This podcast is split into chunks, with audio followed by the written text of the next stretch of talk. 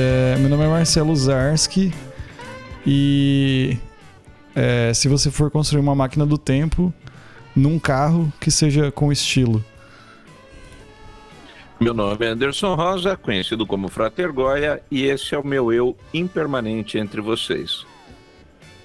Eu sou Glauber Gorski e realmente é melhor viajar com estilo num carro do que viajar no tempo dentro de uma geladeira. Que ideia besta, né? Meu nome é Isabel Cortez e por uma questão de tempo eu caguei com toda a introdução. Olha lá, take 2, tá valendo.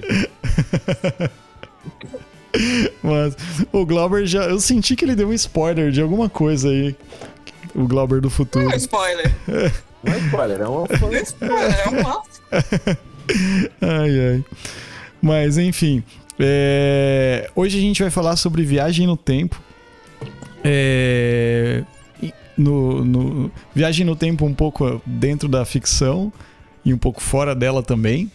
Então a gente vai citar algumas ideias aqui. Nada muito científico, porque eu acho que a gente não vai conseguir tanto entrar nesse assunto. Mas acho que é um papo bem legal pra gente discutir. E algumas relações que. E algumas relações. E a nossa relação, talvez, com, com, com esse tipo de, de questão de viagem no tempo. Que eu acho que é bem interessante. É, depois da vinheta.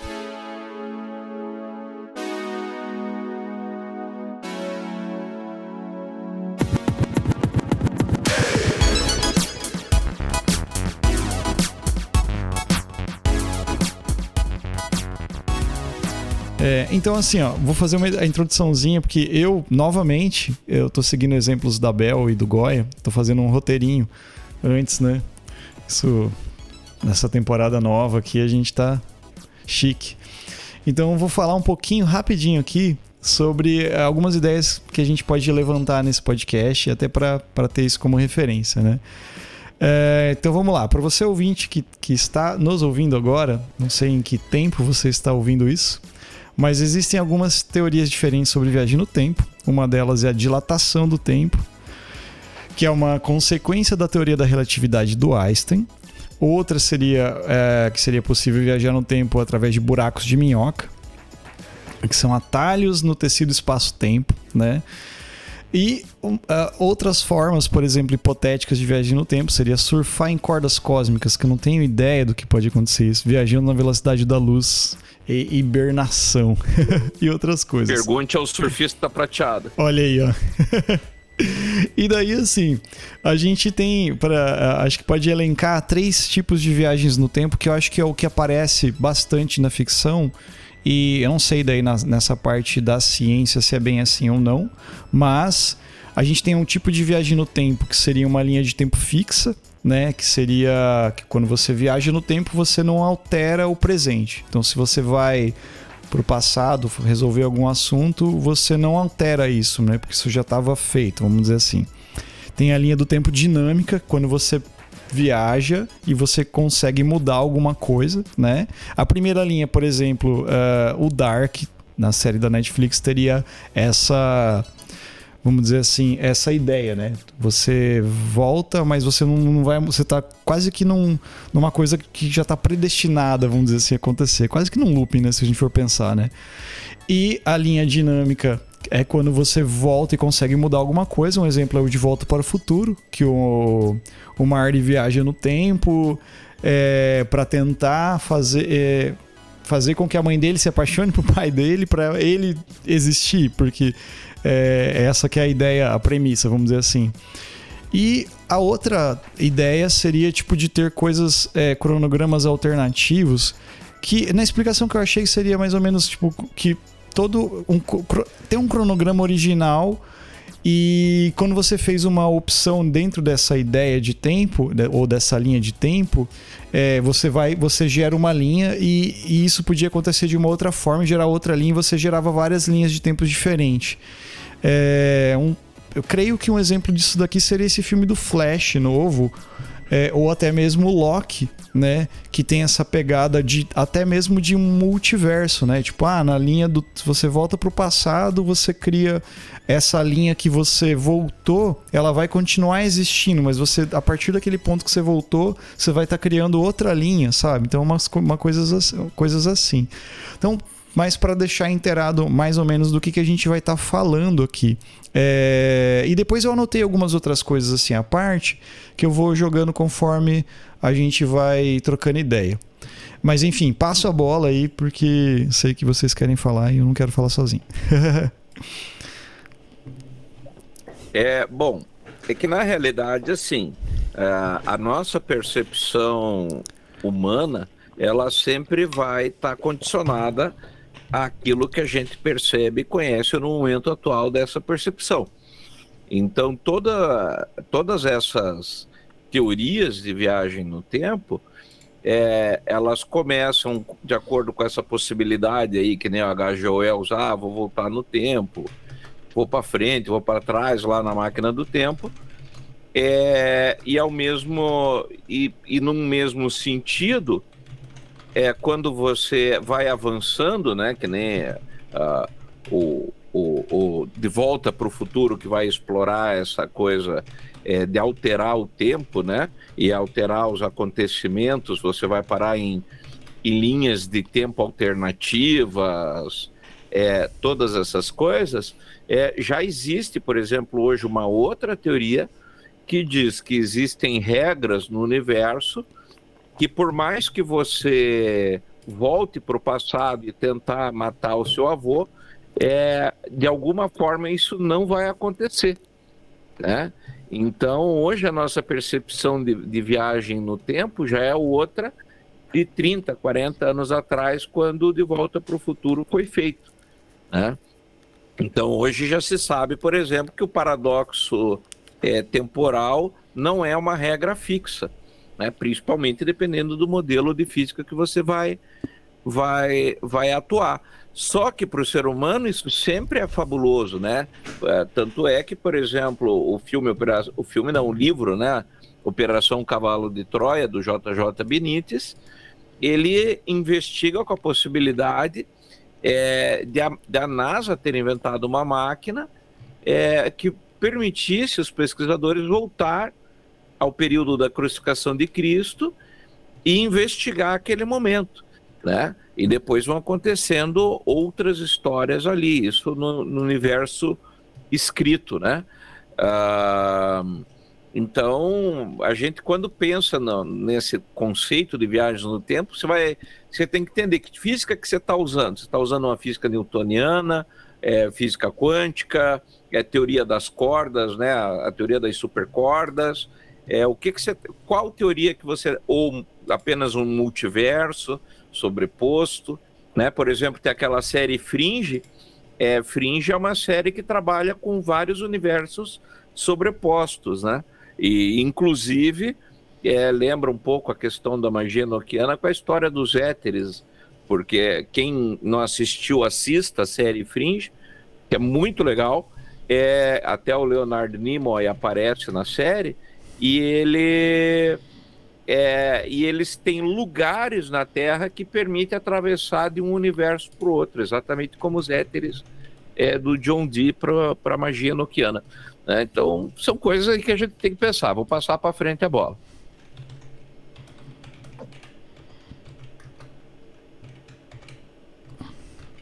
Bel, pode falar aí, entra aí. É que eu não sei, eu não sei se eu tenho grandes pensamentos abstratos em relação a. Vocês estão conseguindo me ouvir? Sim. Sim, tá ótimo. Tá. É porque eu, eu acabei trocando por outro fone e coloquei o fone Bluetooth. É, então, mas eu preciso pensar um pouco, porque na verdade, é, é, eu não sei, toda, toda vez que tem um filme, uma obra com, com essa questão de viagem no tempo, é uma coisa que eu fico muito incomodada, assim, sabe? Porque eu, eu sempre tenho aquela sensação que o presente hoje é o passado do futuro, né? Então, a viagem no tempo não existe porque nunca ninguém do futuro apareceu, né? E a resposta tá aí, é fácil, né? E, é, eu... e, o que, que é o tempo, né? O que, que é o tempo dentro da realidade, né? O que, que é um. Se não é uma sensação abstrata, não sei. Tem a impressão que é uma, uma relação abstrata que a gente tem, não é uma coisa real, assim, não sei. Aí é a minha visão das coisas, assim. E lidando com escalas de tempo muito grande, eu sempre acho que a gente fica muito restrito, sabe? Não sei. Né? E acho um tema bem complicado, assim. Pensando bem. É, ele é complicado, ele pode ficar só mais complicado, né? É, porque intrinsecamente, pelo menos no cinema né, e na televisão, quando você tem roteiros que se propõem a trabalhar a temática da viagem no tempo, a chance de cair em armadilhas ela é, extremamente grande, né? Mesmo os filmes mais populares e clássicos como o De Volta para o Futuro, né, o Exterminador do Futuro, é, eles caem em armadilhas de roteiro que são insolúveis. E aí você tem que ter uma certa suspensão da descrença, cientificamente falando, né, para poder se deleitar com a obra, né? É, porque realmente não faz sentido. A partir do momento que a gente tem como pauta a nossa vida, né, filosofando um pouquinho, né, que a nossa vida é uma é uma cronologia em linha reta para frente, é, é inconcebível é, a gente conceder a chance de que há a possibilidade de uma viagem no tempo que de alguma forma possa provocar algum tipo de interferência, né? É, dentro das não são teorias, né? São processos imaginatórios, né? De você viajar no tempo para o passado e nesse passado você simplesmente ser uma testemunha ocular, é, invisível, como se fosse um fantasma, sem a chance de uma interferência, talvez fosse uma, uma forma mais é, sábia de entender isso. É possível que haja viajantes do tempo aqui ao nosso redor, mas que a gente não enxerga e eles não têm a menor chance de interferir, mas que se consolidam com o entendimento do que está acontecendo na comunidade e talvez a humanidade possa ser melhor lá na frente. Na verdade, esse é um caminho inevitável, porque é o que a gente faz, né? O, a história, ela é a história escrita né, e estudada pelo ser humano, é para isso, é para que a história não se repita, porque o modus operandi do ser humano é fazer sempre as mesmas coisas. Tanto num espaço micro, a gente na rotina, no nosso dia a dia, quanto no macro. Né? A humanidade ela sempre está fazendo as mesmas coisas. E o cinema, enquanto é, escapista, né, fantasia, ele é muito sedutor nisso, né? Da gente poder pensar assim, ah, se eu pudesse voltar no tempo, né, e, e fazer as coisas diferentes, né, o que que eu faria? Né? E aí tem, são esse, essa é uma subgênero, né, um subgênero de filmes de viagem no tempo que é o caso do De Volta para o Futuro e Sonhador do Futuro, é o caso do Peg Sue, Seu Passado Espera, né? que a, a, mulher já, mãe da família, ela volta consciente, né, para de uma forma fantástica para o período dela de colegial, né? O, a felicidade não se compra, não deixa de ser isso. O cara tem a chance de revisitar a vida dele é, enquanto testemunha ocular de uma vida onde ele não existia, onde ele não existiria, o quanto isso teria. É como se ele tivesse viajado para um universo multidimensional à parte, né? Mas essa questão da multidimensionalidade ela já é muito recente, né? Ah, eu não sei exatamente na cultura popular como que se deu esse crescendo e de toda essa hoje em dia essa exaustão, né? De viagens, filmes, né? E séries e livros com viagem no tempo misturando com é, multiversos ficou uma coisa meio que tomando conta é, de tudo, né? Mas começou tudo que eu saiba com a Máquina do Tempo do H.G. Wells, é, né? obra literária, né? E os filmes, né, do próprio dele, mas são filmes que é, aquela Máquina do Tempo, ela viaja para o futuro, né? E Sim. ele tem a chance de voltar para o momento presente dele. É, ela vai nos dois sentidos. ele dois viaja para o passado também? Uhum. Viu? Acho que ele volta no final, né? Então, ele volta eu não lembro. Porque ele viaja tanto. Não, o filme é antigo pra caramba. Tem, tem uma versão nova, né, também, né? Viu? É, uma... é o Planeta dos Macacos também, sobre viagem no tempo. Também, né? É. Sim. Olha o spoiler, olha o spoiler. Viu? Ah, uma... vai. Esse. esse do. Essa ideia, por exemplo, de, de viagem no tempo, uma ideia também que sempre tem na ficção que é, sei lá, alguém do futuro que volta para o passado para impedir algo muito ruim ou alguma coisa que vai acontecer no futuro, né? que é o Exterminador do Futuro. Planeta dos Macacos. Planetas. o, aquele. A chegada, né? A chegada. Não, Tem não, Planeta dos Macacos não, aquele, aquele outro com. Os 12 macacos. É, os 12 Os 12 macacos. macacos, Eu ia falar dele, é. Tem os 12 macacos, tem também um que é muito estilo 12 macacos, que é, que é dentro de um. É tipo uma. Uma audionovela, vamos lá, do é, Paciente 63 do, do, do Spotify, né? Que, que é, um, é um, tipo, um negócio bem interessante também, que é a mesma ideia. Então, é, o- Jorge. é, seu Jorge com a Mel Lisboa, se não me engano, né? Que é bem, que é bem legal a, a narrativa e tal.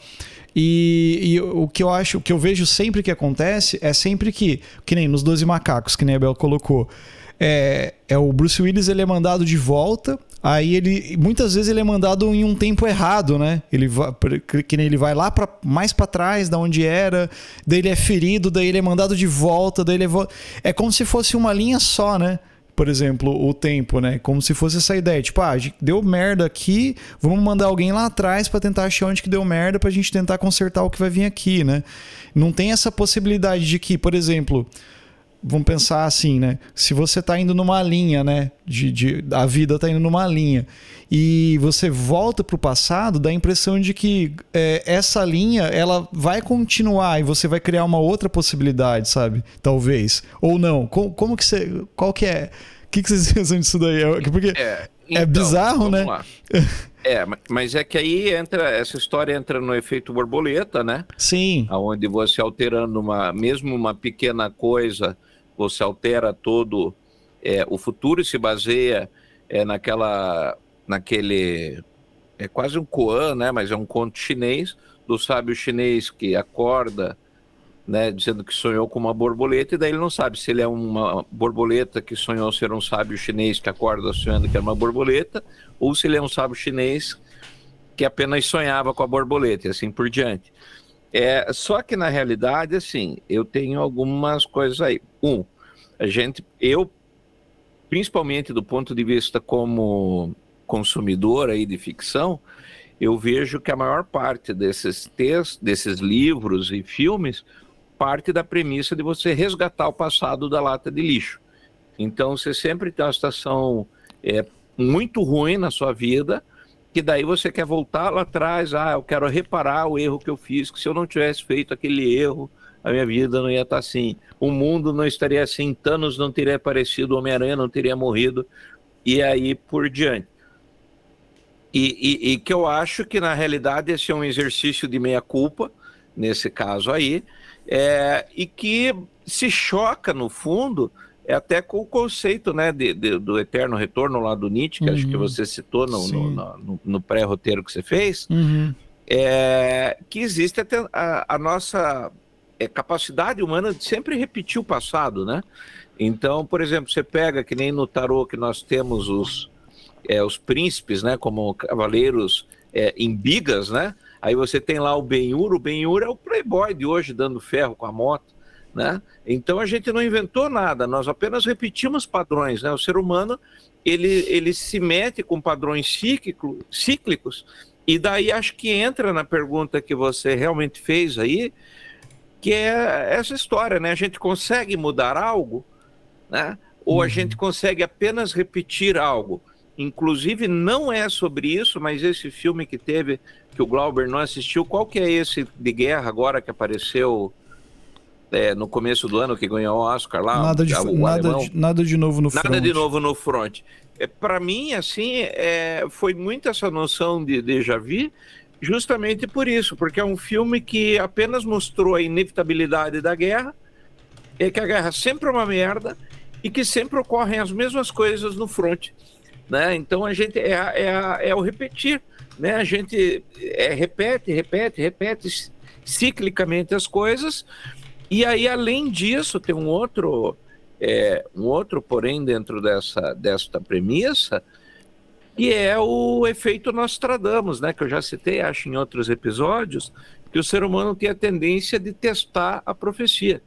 Então eu digo assim, olha, não aperte o botão, não use a arma nuclear porque isso vai destruir o mundo. Aí sempre tem um otário que diz, imagine, já usaram Hiroshima e Nagasaki nada aconteceu, o mundo continua aí. Quer ver? Vamos soltar três agora, você vai ver que não vai dar nada. E aí pronto, puxa, deu. Ah, nossa, que merda, né? Então o ser humano ele sempre faz isso, ele testa é, a profecia e ela se concretiza. Então a gente é, é, o, é o, essa coisa, né? De cíclico, repete, repete, repete, repete. É, e a incapacidade, né? Tem um. É, só para fechar o raciocínio, tem aquela história, inclusive nos Sapos em Príncipes eles citam, é, que eles botaram um pedaço de queijo né, num, lab, num labirinto e queria ver a capacidade que os ratos tinham de aprender o caminho. Então os ratos, a primeira vez, foram se batendo pelo labirinto tal, acharam o um pedaço de queijo. Dali a pouco eles pegavam o mesmo rato, tirava do labirinto, colocava, ele já ia meio que direto. E o tempo é, entre ele ser colocado no labirinto e chegar no queijo, ele diminuiu cada vez mais porque demonstrava que o rato tinha aprendido. Aí eles tiraram um pedaço de queijo e soltaram o rato. Aí o rato ia lá e nada. Né? Depois foi de lá e nada. E pela terceira ou quarta vez que aconteceu isso, na quinta vez o rato parou de ir. Porque ele percebeu que já não tinha queijo lá. Então, foda-se. Né? E aí eles repetiram o, o, o mesmo experimento numa escala humana. Eles colocaram uma nota de 100 dólares no meio do labirinto, colocaram os seres humanos e soltaram. E repetiu exatamente a mesma coisa. O ser humano aprendeu o caminho, foi cada vez menor a curva né, de, de, tempo até chegar no labirinto. Só que quando eles tiraram a nota de 100 dólares, as pessoas continuaram procurando. E aí existe uma lenda que em algum laboratório, em algum lugar, ainda tem seres humanos buscando uma nota de 100 dólares que não existe. Porque a gente tem a tendência de não aprender com o próprio erro. Fecha uhum. minha fala. Ou montar uma religião, né? Os 100 dólares voltará. É. Isso, a igreja eh, do sétimo dígito.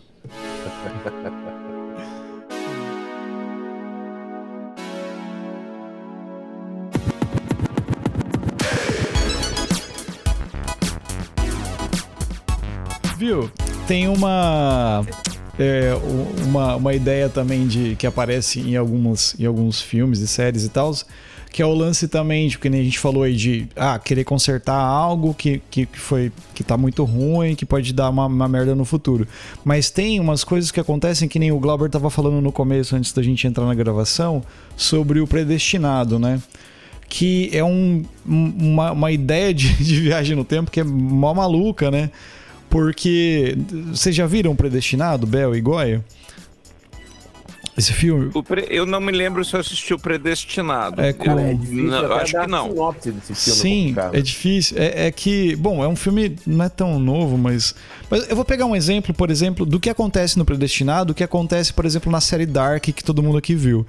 É, lembra na, na série Dark que tinha aquela policial, a Charlotte? Né? A Charlotte, ela é filha do, do padre lá, né, do Noah, com a filha dela, né? Com a Elizabeth. é bizarro de pensar isso, né? Que daí a, a, Charlotte é mãe da Elizabeth e ao mesmo tempo ela é filha da Elizabeth. E daí lá na série tem essa ideia de que a ah, Elizabeth foi pro futuro com a. Com que vamos dizer assim? Com, a, com o Noah. Eles tiveram um bebê que é a Charlotte que foi levado pro passado. E Cara, é muito bizarro isso de pensar. Então, assim, mas da onde que, que veio? Qual que veio primeiro? Daí, cara, naquele lance do paradoxo e, e, e, e tal. É paradoxo do avô que fala, né? Isso, né? Ou não? Não, é, para... é no paradoxo. É, mas não, não é exatamente o paradoxo do, do avô, avô, né? O, o Dark, ele, o Dark ah, é. quebra isso. Ele quebra, é verdade. é filha da sua própria. Da né? própria você é filha. É filha da própria filha. É. Exatamente. É, é que. E mãe da própria filha. Então ele criou um. um Sim. Um, é, um mas, nó aí. Mas é um paradoxo ainda, né? né? É, é, é, maluco, né? É um nó, não é um paradoxo. Né? É. Né? Um paradoxo. Ah, é verdade. se você volta no tempo e mata seu avô, você não tem que Exatamente. Resistir. E no Dark, não, ela volta.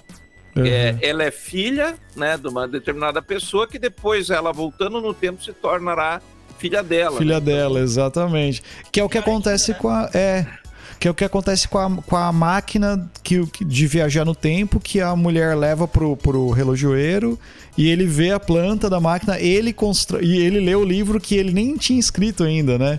Tem um episódio do Doctor Who que acho que ele, ele fala como.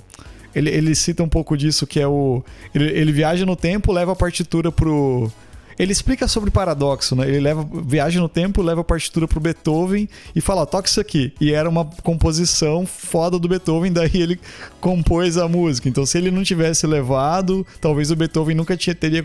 Sabe, é, rola bastante disso em Dark. E o Predestinado rola isso no filme. É. é é que assim, seria legal vocês assistirem, né? Em vez da gente dar um puta de um spoiler, assim, mas ele fala um pouco de, dessa questão.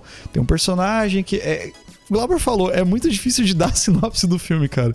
Mas é mais ou menos nessa ideia que a gente falou, da a filha do filho que é. Teu, você é filho do seu próprio filho, então você é seu. Olha. Nossa, cara, é muito é, foda. O, o predestinado. Não, mas ele é mais bizarro, Bel. Ele é. Vamos ele tem uma pequena diferença. É, fala aí, Bel, pode falar. Eu ia falar pra gente falar de filme mais antigo, vocês estão pegando um filme muito novo. Tem um outro filme muito recente também que eu vi que fala sobre viagem no tempo, mas eu não vou abrir a boca aqui, porque senão Tá. Eu vou dar um spoiler. então, tá, então, então vocês se seguram um pouco também. eu tava pensando em filmes. Eu tava pensando em. Vocês estavam falando, sei lá, da ideia de você fruir o passado. Eu lembrei daquele filme Meia-Noite em Paris, do Jalen. Bom. Que é muito bonitinho, né? Sim, Sim. muito bom. E fala. É... E é o que fala do Tarot de Tote também, não é? Ah, eu não sei qual é. Pera aí, é... Qual que é Meia-Noite é... em Paris? É o que o cara pega o... O, ta... a... o Owen Wilson. Ele pega é. uma carruagem... Não é carruagem? Ele pega tipo um... Um, carro, um carro. Um carro. Aí ele, e vai... Aí ele vai parar, sei lá, 30, 40 anos atrás. Não sei, não, primeiro ele viaja... Ele... Não, antes, depois ele vai para 100 anos. É. Ah, não, é, tá, não é o, o do Woody Allen, que tem o Tarot de Crowley, é um filme chamado Scoop, é... É, de 2006. Entendi. Inclusive é o tarô de Crowley, não apenas é tarô, como é o tarô de Crowley. Uhum. Outro, desses antigos também, tem um que o, o, Glauber falou uma vez, que o cara viaja no tempo pra... É... Puta, como que é o nome desse? Que você falou do diretor, que você curte, Glauber? É... Agora complicou. Não, não...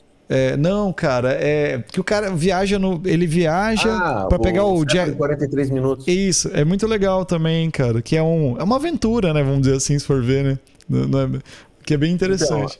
Então, é, ele usa assim, porque é, a premissa desse filme.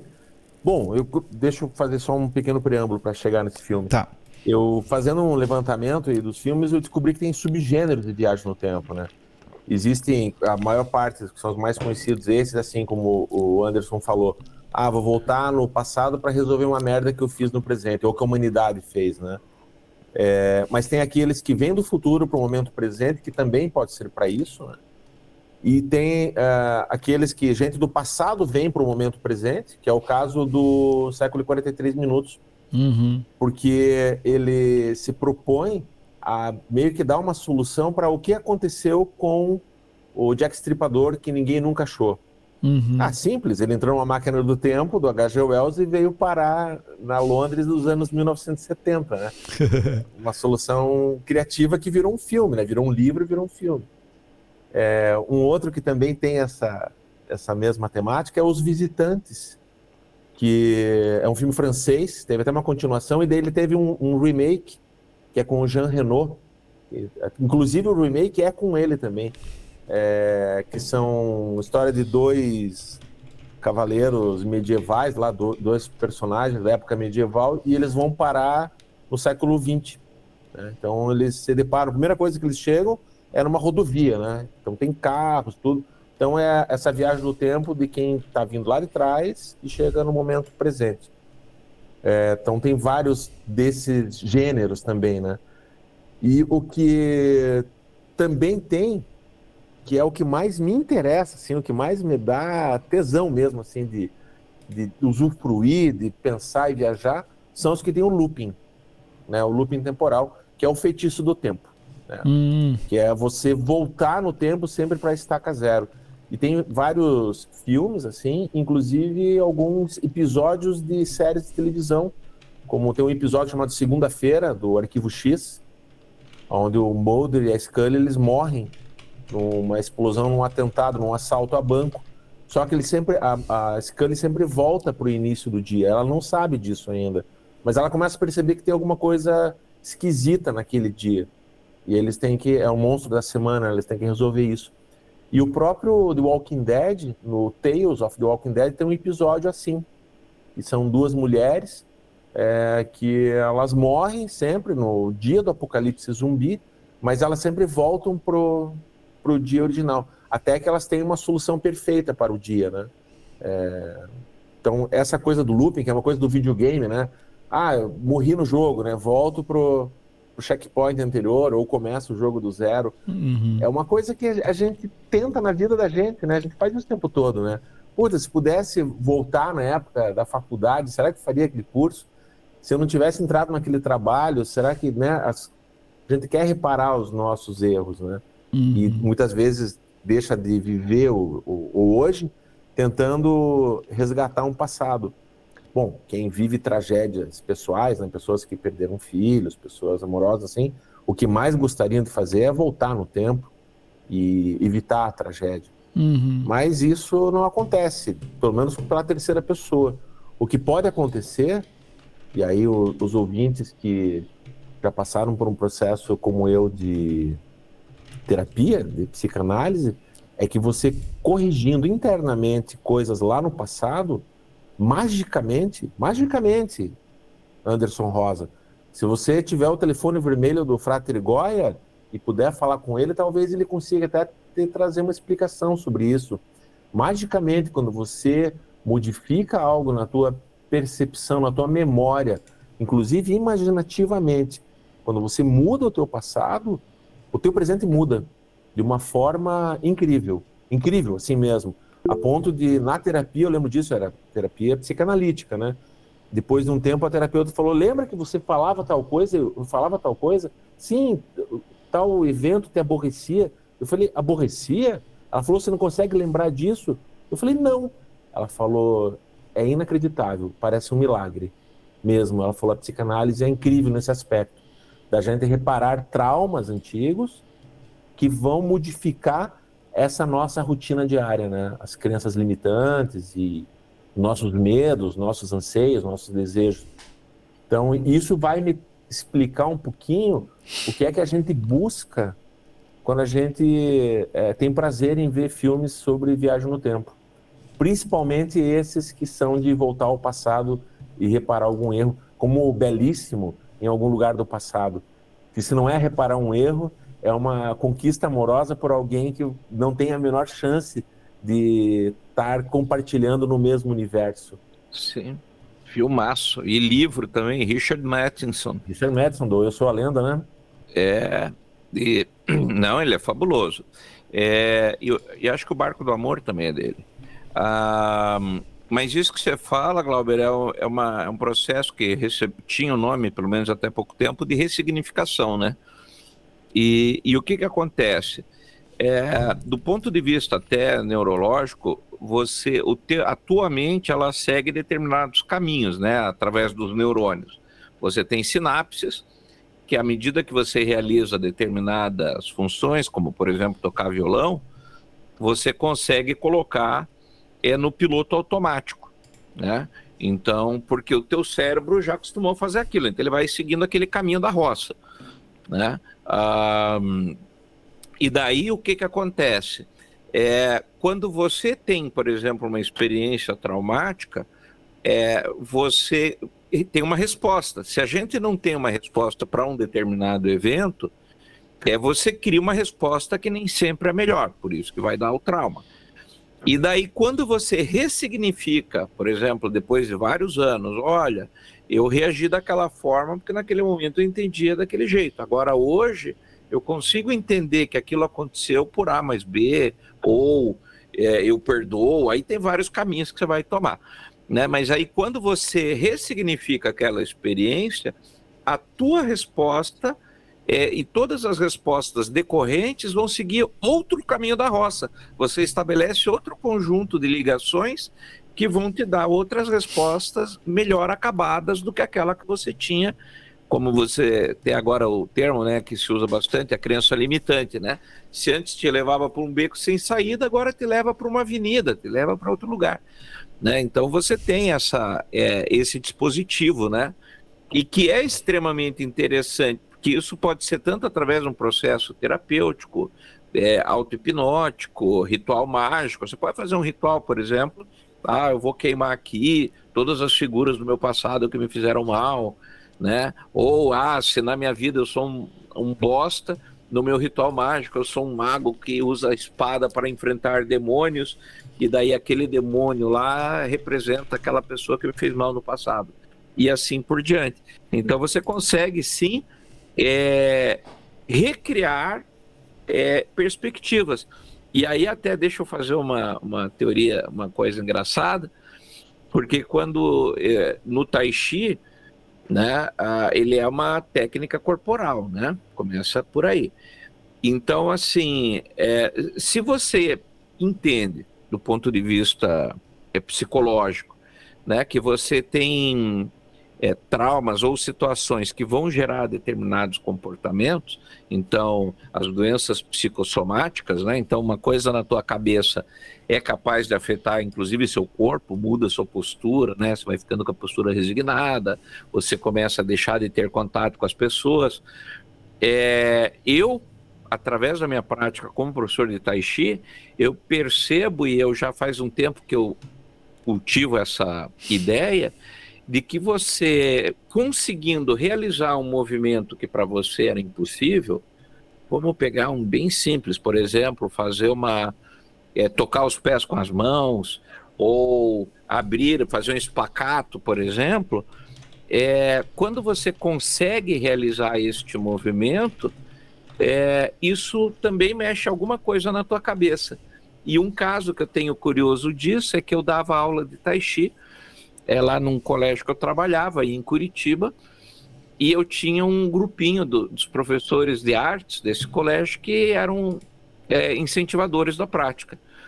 E entre eles tinha uma professora que não gostava de contato físico. Então eu chegava, eu sempre fui muito de chegar, beijar, abraçar e tal.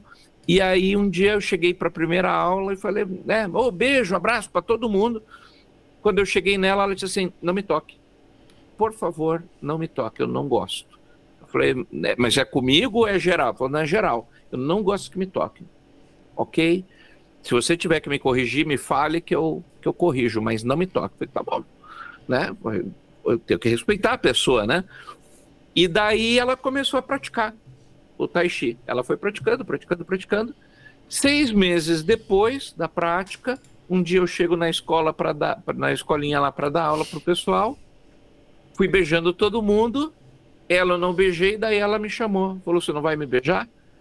Eu falei: Mas você não gosta? Ela falou: Não, agora eu estou aceitando. Só que durante esses seis meses, em nenhum momento eu falei disso.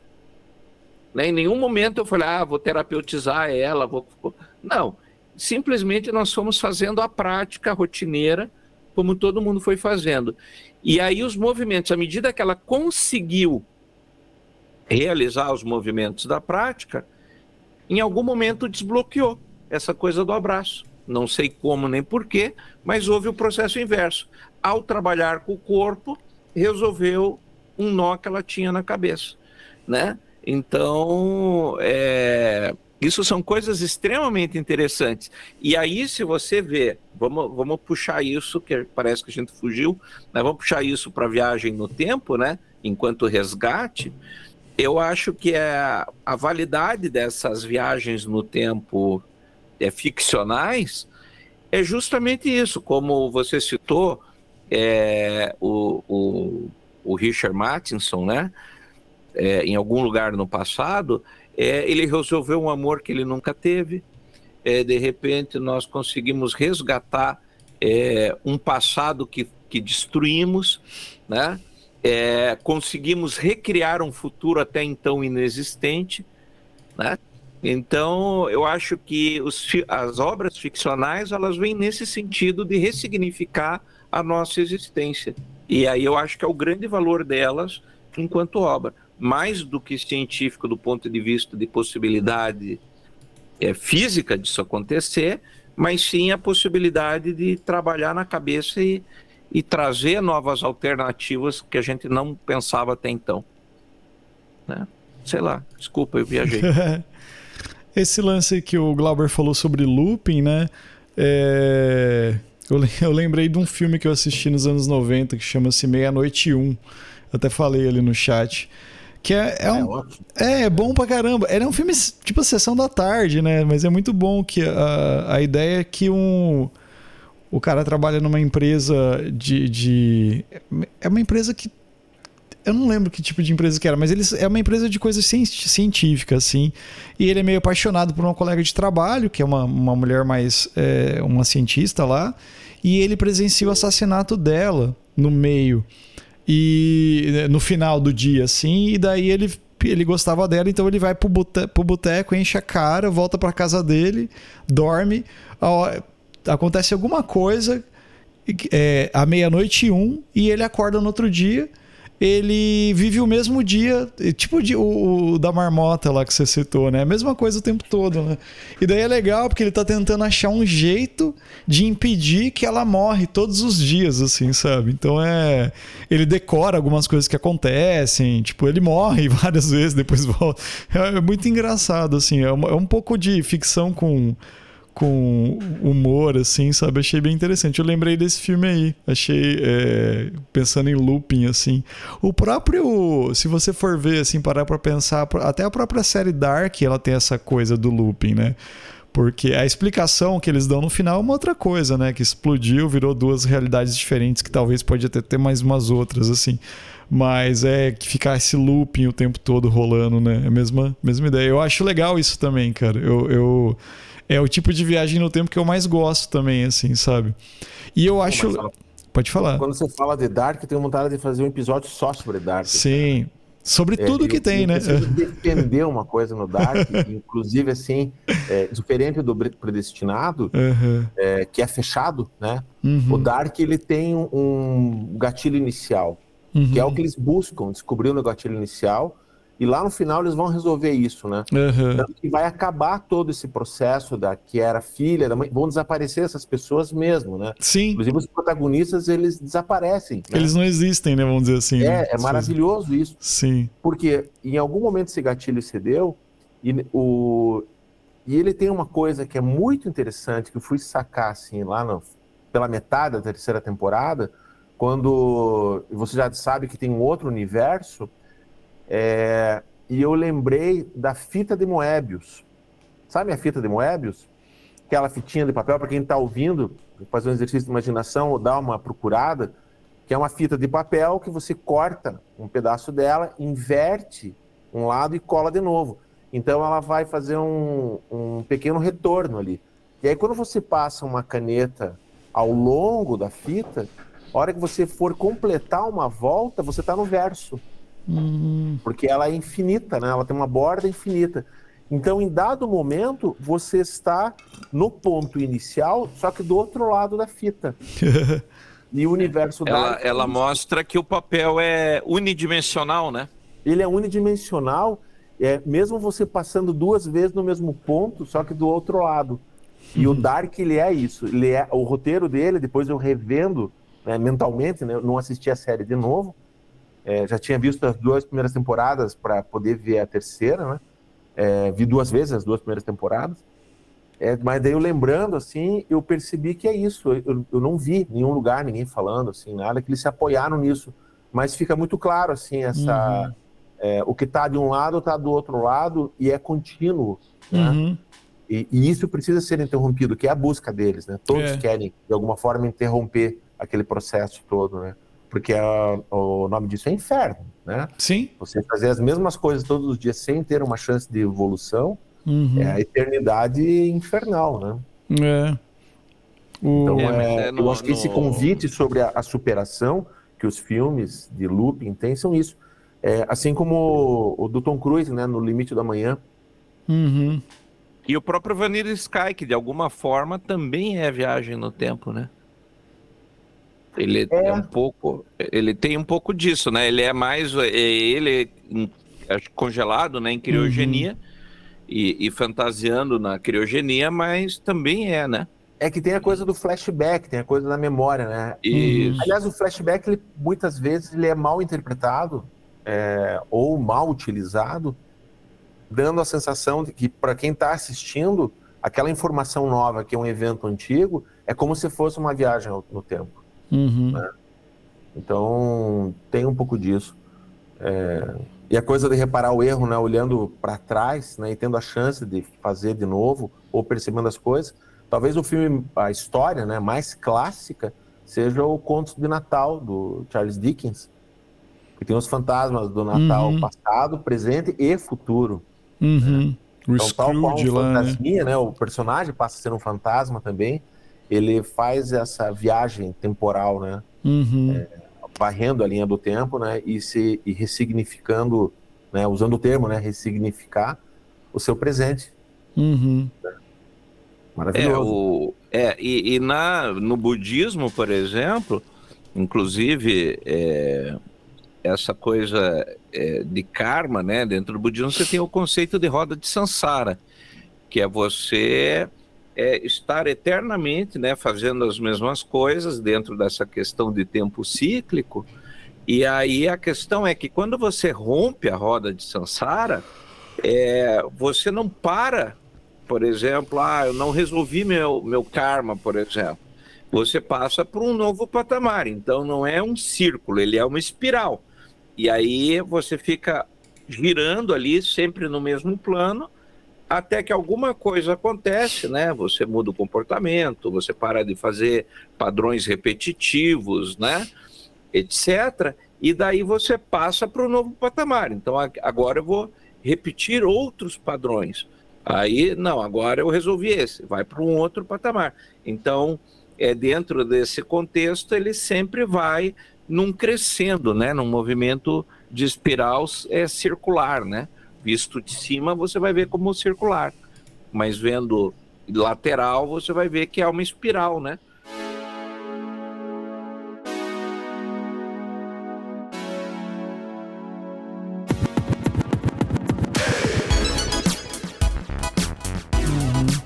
Viu? E, vocês viram Tenet? Né? É. Tem uma pegada assim, mas é, é, os filmes do Nolan, ele. Nossa, cara, eu não consigo. Eu só assisti, cara, eu não tentei entender nada das coisas que acontecem. Tanto ele quanto Interestelar são filmes que têm essa, essa pegada assim, mas não sei. é, muito pira. eu tô louco pra ver o Oppenheimer, né? Que é dele também, né? Sim. Vamos ver como é que vai ser, né? mas tem um pouco disso daí também. É, mas é, é, esse tipo é, é, que ele se apoia em vários elementos científicos assim para construir a narrativa dele, né? Então ele tem essa pegada já assim. É dele aquele filme Memento, que é o Sim. É dele Amnésia. também. Amnésia, é. né? É que tem essa assim não é sobre viagem no tempo mas ele é, é, construído todo bagunçado né a linha do tempo do filme e tal então ele já tem essa essa coisa, né, tipo, de, de fazer as pessoas se sentirem um pouco diferentes, assim. O Tenet eu achei muito, muito loucura. Eu gostei pra caramba, mas ao mesmo tempo eu falei, caralho, mano, o que, que esse cara pensou? Porque é nessa pegada. Mas, viu, é, antes de, de, de, de, prosseguir, o a Abel, que, que eu sei que curte essa coisa mais dos clássicos, assim, de ficção científica, tipo a, a Máquina do Tempo e coisas assim, é, você que, que é, ou vocês também jogando é, é, esse tema, viagem no tempo, sabe, passado, futuro, ele, ele, lógico, ele não é atual, mas vocês têm ideia da onde que saiu? Bell, por exemplo, que gosta aí dos H.G. Wells, dos Philip K. Dick da vida, vocês têm alguma ideia do tipo assim, de qual que foi um dos primeiros tipo, sei lá, contos, livros, romances que trabalhou esse tema, fora da ciência, né? Vamos pensar assim, né? Que trouxe isso pro, pra ficção. Vocês têm ideia? Não tenho ideia, pra falar a verdade. Eu nunca tinha pensado sobre isso. achei... eu achei que você ia ter a resposta. Honesta. Não, não, não tenho essa resposta. Droga. Eu...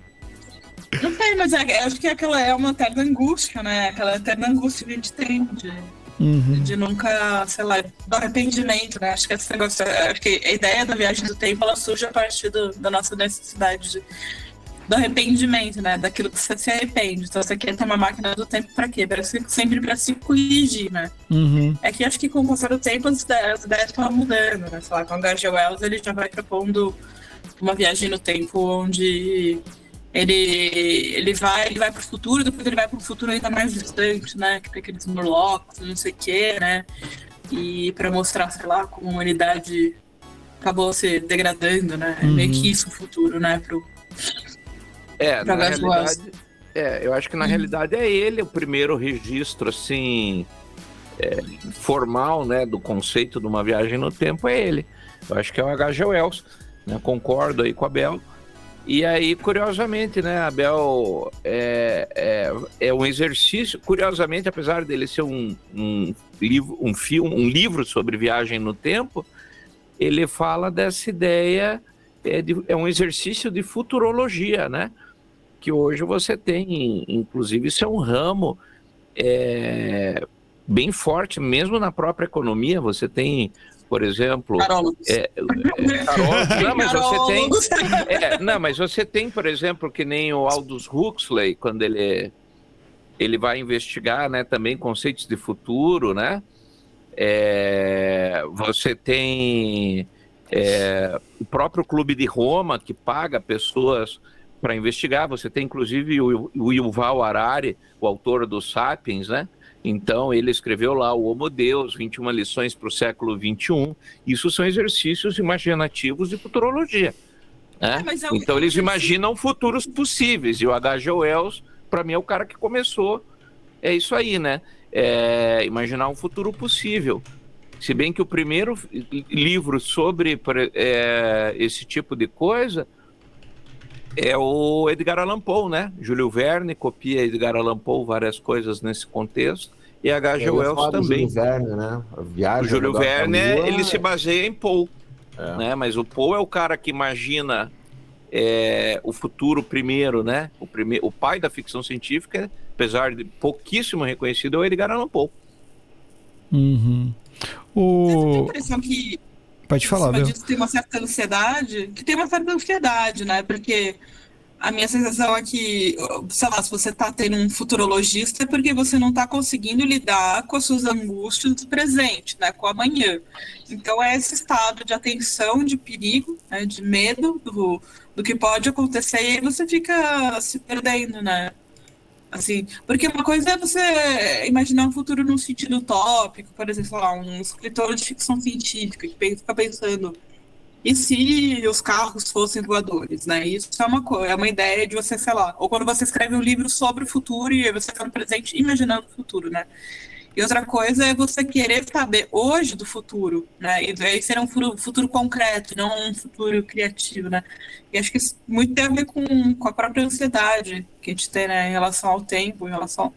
Assim, da mesma forma que em relação ao passado você quer mudar o passado, o futuro você quer ter controle sobre as suas ações, né? Uhum. É uma mistura de tudo, né? Fala. É, mas eu acho que mais a verdade, Bel, é, é, por exemplo, se você for ver que nem esses textos do Yuval Harari, Aldous Huxley, é, tem aquele cara que eu gosto, do Adam Schaff, que eu já citei, que é a Sociedade Informática, que o Clube de Roma paga ele para imaginar os próximos 30, 50 anos da economia, que é para se definir a longo prazo para onde vai a indústria, para onde vai os investimentos mundiais, para onde vai a economia mundial. Então tem caras que eles têm é, a missão, né, dado a sua visão mais ampla do mundo, de tentar entender isso. Inclusive a gente está percebendo é, uma dessas discussões que está acontecendo nesse momento é justamente sobre a, a inteligência artificial, né? Então é, você está tendo, ah, temos que limitar por quê? Tá, tá, tá, né? Então você tem como desdobrar a partir do momento atual determinadas consequências. E é isso que esses caras fazem numa gama mais ampla. A diferença, por exemplo, de um, de um cientista que está analisando apenas a, a inteligência artificial, você tem esses caras que investigam diversos panoramas nos quais isso se encaixa. Né? Então, no futuro, o que vai ser mais importante? O estudo, o trabalho, é, o, o, como que chama, entretenimento, o que, que vai ser? E aí eles conseguem fazer essa amarração. Né? Então, esses caras, o papel deles é esse, né? É tentar vislumbrar isso aí, não tanto, acho que como ansiedade, mas como projetistas, né? De desenhar um, um futuro viável. Uhum. É, é um. Aí, assim, quem que tá querendo isso, né? Economia, né? Dinheiro, poder, garantia, né? Porque tem certas coisas, o exercício da futurologia é, no sentido de antever, né? Por exemplo, é como você fazer um exame, aconteceu comigo isso. Fiz uma vez um exame médico, né, assim, de rotineiro, aí eu, eu tava tudo certinho, tudo uma belezinha. Aí o médico falou assim: não, não tá bem. Era um médico que eu ia sempre, né? Eu falei: como tá bem? Ele falou: olha o teu nível de açúcar. O nível de açúcar, que é o limite da glicose lá, é 100, né? Tava 95. Falei: cara, tá super bom. Ele falou: como é que tava o ano passado? Tava 92. E no ano anterior, 89. Ele falou: para onde você acha que vai esse gráfico? Então, é você olhar para o futuro de acordo com a informação que você vem construindo, né? Isso. Então, não, é, não era muito, não precisava ser muito inteligente para entender que eu precisava, a partir daquele momento, opa, deixa eu prestar atenção nisso. Pisar no freio. Pra, eu pergunto para vocês, assim, é possível, será, receber informações do futuro? Ou isso realmente, vocês acham que é só no campo da, da imaginação, da fantasia, né? É possível realmente... Ah, essa viagem no tempo, se não física, né? Porque a gente fala muito aqui sobre viagem física, né? Ah, fui para o passado, fui para a época de Jesus, fui para o futuro, né? Tem isso, mas receber informações. Por que eu pergunto isso? É, primeiro, assim, em filmes é, sobre premonição, o próprio filme Premonição, né? Que tem essa, um pouco dessa coisa quase que do looping, mas na verdade é só uma antevisão daquilo que pode acontecer é, traz a sensação de que eu no presente posso modificar um futuro que é provavelmente o que vai acontecer. Né? É, a hipnose ela traz um pouco disso, né? Tem esse convite de você projetar em transe, se projetar daqui dado tempo, né? Daqui um ano, daqui alguns meses, daqui alguns anos. Eu já participei, inclusive, de uma sessão grande, assim, com muitas pessoas, e algumas pessoas que tinham facilidade maior de entrar em, em transe, é, foi jogado para elas, era um pessoal mais jovem, o, o hipnólogo ele considerava isso, né? Ele evitava fazer com pessoas mais velhas, por questões óbvias, é, por questões fatais, é, mas ele pegou um pessoal mais jovem, e isso foi em 1997, e fez uma projeção para 10 anos e pediu para o público fazer algumas perguntas, né? E o pessoal, eram quatro pessoas, estavam em transe. E aí, aquelas perguntas mais populares, né? Como é que vai estar o Brasil, não sei o quê. Ah, o Brasil vai, ser, vai ganhar a Copa do Mundo de 98? Os quatro falaram, não, o Brasil não vai ganhar a Copa do Mundo de 98. Ah, mas ele não vai ser penta? Vai, vai ser penta em 2002. Foi uma coisa, assim, que me impressionou bastante. Tanto quando chegou no final da Copa de 98, o Brasil foi jogar contra contra a França, né? É, eu não assisti o jogo, falei para a família, falei, cara, desculpe, mas vai ser um vexame aqui. Aí me chamaram de pé frio, negativo.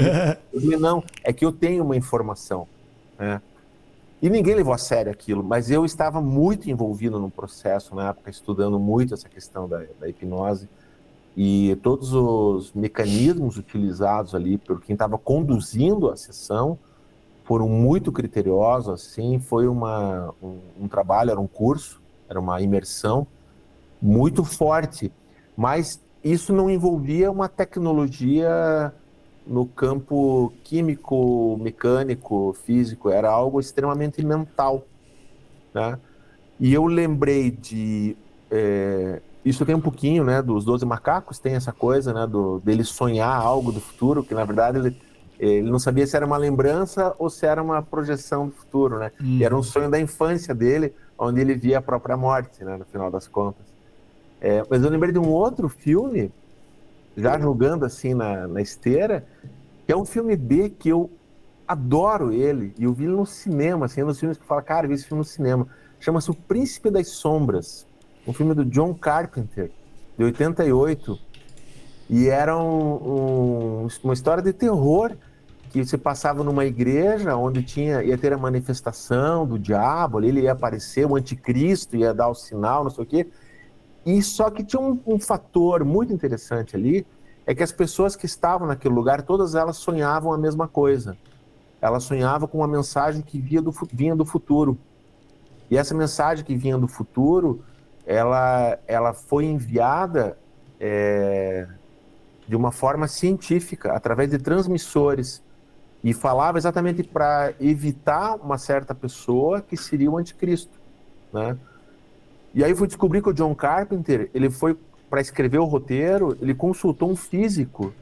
E o físico naquela época tinha descoberto que haviam partículas atômicas, subatômicas, que viajam, e isso, não sei se são os quarks, alguma coisa, tem um, um nome técnico, ele viaja mais rápido que a velocidade da luz.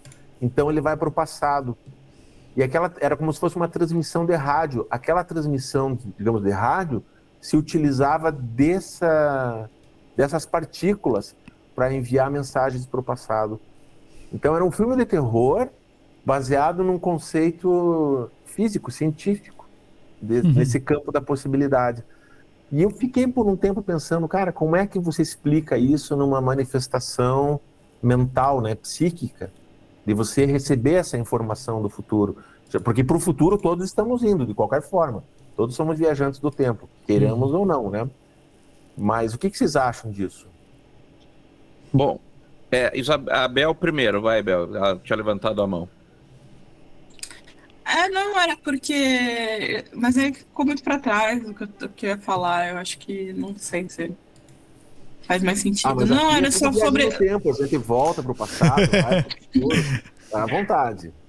Não, é porque você tava falando esse negócio do tempo, de poder mandar mensagem. Por exemplo, eu acho que, que o tempo, nesse sentido, é uma, muito mais uma forma da gente se organizar no espaço do que, sei lá, o tempo seria muito mais uma ilusão, uma sensação de, de um fenômeno do que realmente um, um fenômeno em si, entendeu? Porque, eu não sei, eu, eu sou geóloga, né, de, de, de formação não de profissão, sou de formação, sou geóloga. E aí eu sempre trabalhei com distâncias e tempos, espaços muito grandes. E aí você fica meio que pensando, você, você se perde, assim, nos milhões, milhares, sabe? De anos, e você fica pensando se aquilo realmente é uma coisa concreta ou se a gente organiza no nosso cérebro a realidade de uma forma lógica, entendeu? Como uma sucessão de fatos, para a gente não, também não ter uma sensação muito não sei, de destacamento da realidade, né? Não sei, mas ele também tem memória, mas a memória também não é uma coisa fixa. Enfim, é, são. É engraçado. Você pode ressignificar, não é, né? É, mas essa angústia, dá uma sensação de angústia isso. É quando é muito parecido quando eu tive a informação de que quando você olha para as estrelas no céu, numa noite clara, né, uma noite escura de céu limpo, né, com muitas estrelas, é, 95% daquilo que está olhando não existe mais. Uhum. Né? Então, essa percepção do aqui e agora, que faz com que a nossa psique tenha um pouco de sanidade, ela é perturbada quando você tem essa informação de que eu estou olhando para o passado. Né? Como se alguém de alguma estrela distante de milhões de anos conseguisse olhar para a Terra e visse dinossauros nesse instante. Né? Uhum. E daí assim me pega. Isso me dá é, muito Inclusive hoje, né, essa é uma notícia do James Webb que ele fotografou, né, ah, o choque de duas galáxias de 500 milhões de anos atrás, né? Ah, mas 500 milhões de anos agora. outro dia. 500 milhões de anos para mim é outro dia. Eu, é. eu, trabalho com escalas que, sei lá, você começa a começar um bi, dois bi, três bi, né? Aí você começa a ficar meio, meu Deus, Tá me dando um é. já. É. é. Eu, eu, eu, é, mas, viu, eu já tô pensando. É, mas respondendo o Glauber, eu vou te responder daí como tarólogo. Na realidade, assim, é, o tarô, por exemplo, ele funciona como uma forma de você rasgar ou enganar essa percepção temporal. Então, quando, por exemplo, eu faço uma leitura anual, eu estou trabalhando com probabilidades. E daí, por exemplo, eu jogo. Até aconteceu um caso esses dias em que eu joguei para uma pessoa em dezembro e ele tinha uma situação profissional e eu falei, ó, fique atento, porque em junho vai aparecer uma proposta para você. Aí ele falou, tá, mas eu já tenho duas propostas. Eu tenho a proposta, a, a, que era uma proposta da Europa e uma proposta aqui, de uma empresa daqui. E daí eu falei, não é essa, é uma terceira proposta. Só que você ainda não sabe dessa proposta. Essa proposta vai acontecer no meio do ano, em junho. Agora, acho que foi dia 3 ou 4 de junho, ele me mandou uma mensagem no WhatsApp e disse: Eu preciso conversar com você. A terceira proposta apareceu é, e era uma proposta dos Estados Unidos. Né? Então, por exemplo, eu com o tarô eu consigo, de alguma forma, é, antever ou vislumbrar, eu prefiro vislumbrar, é, porque não é uma coisa tão exata. Não consigo dizer assim, olha, no dia 10 de junho, às 20 horas, o teu telefone vai tocar. Isso aí eu não consigo. Mas eu consigo perceber, olha, é, verifique que no final do ano a tua saúde vai estar debilitada. Eu consigo perceber essas sensações. E daí é possível sim. E, e indiferente de, do quanto tempo. Por exemplo, se isso vai levar 10 anos, se isso vai levar 20 anos, né? É, é possível sim. Tá? Não me pergunte o como funciona, porque aí a gente vai jogar todo tipo de opinião, e aí é opinião, não é, um, não é uma coisa científica. E aí, neste contexto, é que tanto o tarô como a magia se tornam arte e não ciência, porque não é um processo matemático, é um processo é, de expansão da consciência, até você entendendo, como esse contexto que Abel falou, que na realidade o tempo é uma percepção, então foda-se, eu não estou preso no tempo, né? Então, dá sim. E, e isso é técnica, tá? Isso pode ser aprendido, pode ser repetido. Não é assim, você não precisa ter um dom, você não tem que baixar um espírito, não tem nada disso. É técnica. Técnica pura e simples. Né? Então dá sim, dá para você antever. Oh, eu acabei de ver aqui que o filme que você falou lá, o Príncipe das o Sombras. Homem da Terra? Príncipe das Sombras, que o Glauber falou aqui, tem o Alice Cooper no filme, cara. Tem aqui. O Alice Cooper, o Dennis Dunn, que é o, o japonês dos do, Aventureiros do Bairro Proibido, lá, o Little, é, Big Troubles in Little China, e o Victor Wong, que é o. Esse, é muito engraçado. Ai, ai. É, informação, informação, é, informação inútil aqui. é que eu tava pesquisando. Uma, é, uma dica importante, por exemplo, que eu falei aqui, não é exatamente sobre viagem no tempo, mas fala sobre o tempo em si. É um filme de 2007, tem no YouTube completinho para assistir. Então vou dar a dica. É, se chama O Homem da Terra. É um filme de ficção científica de 90 minutos, mais ou menos, e que foi pago do bolso do pessoal. Eram amigos que, tipo, porra, nós temos uma puta história, vamos filmar. E daí eles fizeram. Quase todo o filme é feito num único lugar, como aquela ideia do Hitchcock, né? Que ele fez isso, né, em alguns trabalhos, e que daí você, ele, para economizar custo, é, e até poder executar, por exemplo, em teatro, né? Então eles têm quase todo o filme é dentro de uma sala. Hum. Então tem algumas duas ou três cenas externas, mas ele é dentro de uma sala e fala sobre o tempo em grande escala. É mas... bem interessante. Assistam O Homem da Terra. Mas você falou do Hitchcock, eu vi um esses dias atrás que eu nunca tinha visto, que é o Festim Diabólico, o, acho que é Rope, né? Que é feito num, num, num único lugar também, com um é lance de. Mesmo, como se fosse uma peça de teatro. É, muito bom, cara, também. Galera, e aí, temos um episódio? o Goethe... Temos, eu quero dar duas últimas dicas. Eu tenho uma lista gigantesca Imagina. Filmes, mas, mas duas, assim, muito queridinhas. É... Aliás, três, já que a gente falou aí de olhar o futuro. Um uhum. é a do Stephen King, lá, que virou filme Na Hora da Zona Morta. Uhum. Né, que tem essa coisa de ter informação do futuro e coisas do futuro podem ser modificadas e algumas não. Né? O filme, o, a obra do Stephen King versa sobre isso. É uma obra pequena e brasileira que muito me instigou quando vi na época, que é um curta-metragem do Jorge Furtado chamado Barbosa, com o Antônio Fagundes. E o Antônio Fagundes faz o papel de um, de um cientista que constrói uma máquina do tempo e ele quer voltar. Ele podia voltar para acabar com Hitler, né? Uhum. Mas não, ele quer voltar para a final do jogo Brasil e Uruguai, no Maracanã, em 1950, e fazer de tudo para o Brasil não levar o. A, não ter a derrota do, do, sobre o Uruguai. Uhum. E o nome do, do curta-metragem chama-se Barbosa. Barbosa era o goleiro do Brasil. Então ele viaja para o Maracanã. É muito legal o curta porque tem cenas. É muito bom, né? É muito bom. Eu não vou dar o spoiler, porque é muito bonitinho. Mas é fantástico, né? É muito legal. E deixar assim como uh, para tirar um pouquinho as angústias e ter um pouquinho dessa praia da psicanálise, é, junto com a viagem no tempo, essa coisa de repensar o passado, né, ressignificar, é, se entender né, enquanto indivíduo. É um filme que eu acho muito fofo, que é o Alta Frequência. Hum, legal.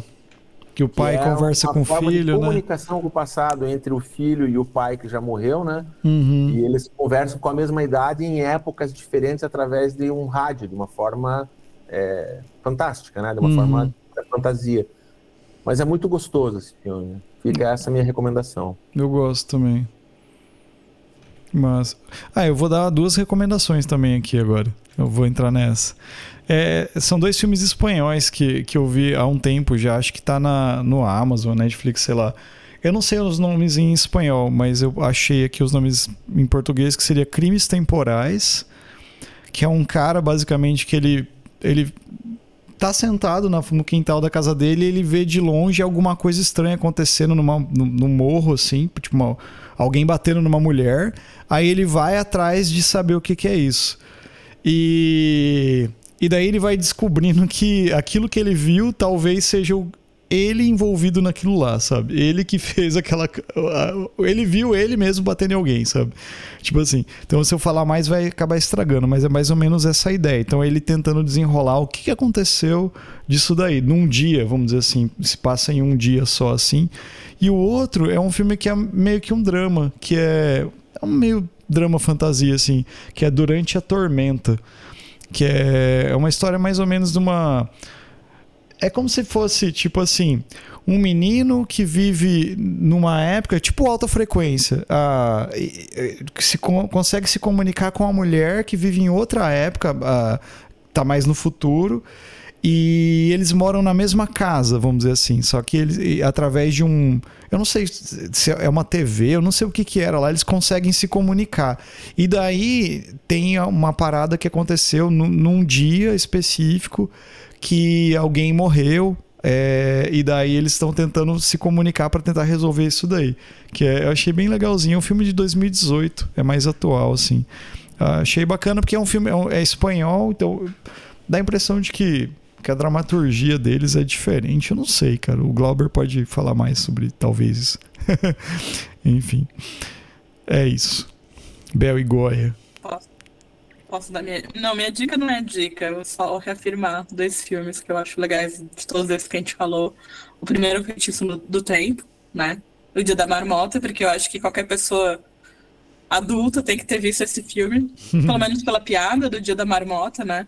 Porque tem dias na vida da gente que parecem o Dia da Marmota, né? Você acorda, você tem, tem a sensação de repetição e de rotina. E outro filme que eu falei que eu falei que eu gosto muito é o Meia-Noite em Paris, do Allen, porque são filmes um pouco menos de ficção científica e mais sobre a gente repensando. Quer dizer, Meia-Noite em Paris é uma coisa mais, né, mais glamurosa, mais como que seria as nossas expectativas em relação ao passado e como a gente imagina o passado e como que a gente uh, lida com aquilo que a gente gosta, né? Isso Meia-Noite em Paris. Ah, Feitiço do Tempo é mais uma comédia, né? Sobre rotina e sobre como vencer, né? Como se tornar uma pessoa melhor, né? Dentro de um ciclo. Sei lá, minhas dicas seriam essas. Uhum. Vou ser bem simplório hoje. Goya? É, eu, na realidade, já prestei todos os argumentos possíveis e imagináveis, volte ao passado e assista é. esse episódio de novo para colher Nossa. novas informações sobre Meu o que Deus. eu teria dito no final. É isso aí então, galera. Muito obrigado de novo, Glauber, pela presença aí, Bel por pelo por entrar na barca de novo aqui do tema. E Goya sempre aí que estamos juntos também. E vou terminar aqui com uma frase bem clássica de um filme de viagem no tempo que é ruas. Para onde vamos não precisamos de ruas. corra, Lola, corra. Corra, Lola, corra. É, ó, só para palavra final, o Glauber falou de um enigma no começo ali, melhor um carro, né? Como que é? Melhor que seja um carro com estilo do que dentro de uma geladeira. Para quem não se tocou do que ele está falando, é porque originalmente a ideia do De Volta para o Futuro era que a máquina do tempo fosse uma geladeira. Olha aí. E entramos no loop temporal para você voltar e assistir o episódio inteiro para saber onde o Glauber falou disso. É verdade. Não tem um filme dos anos 80 também, que é uns caras, os meninos que viajam dentro de, uma, de um elevador. Na cabine telefônica? Bill e É Ted. uma cabine É Bill, e- telefônica. Bill e Ted. Ted. Bill e Ted, com Keanu Reeves. É verdade. Filmes, três filmes já foram feitos, inclusive. Tem um mais atual, que eles estão meio velhão assim já, né? Eu vi esse mais novo. Que é bem ruinzinho o novo. o, o Keanu Reeves. imagino que deve ser péssimo. O Keanu Reeves é o Keanu Reeves o tempo todo, né, cara? Ele- depois que ele fez o John Wick, ele, é o- ele encarnou o personagem e, e onde ele vai, ele é o John Wick. e ninguém mais consegue cortar o cabelo dele, né? Exato. Se se pá, não sei se pode ser até peruca, não sei. Vai que, né? é isso aí, galera.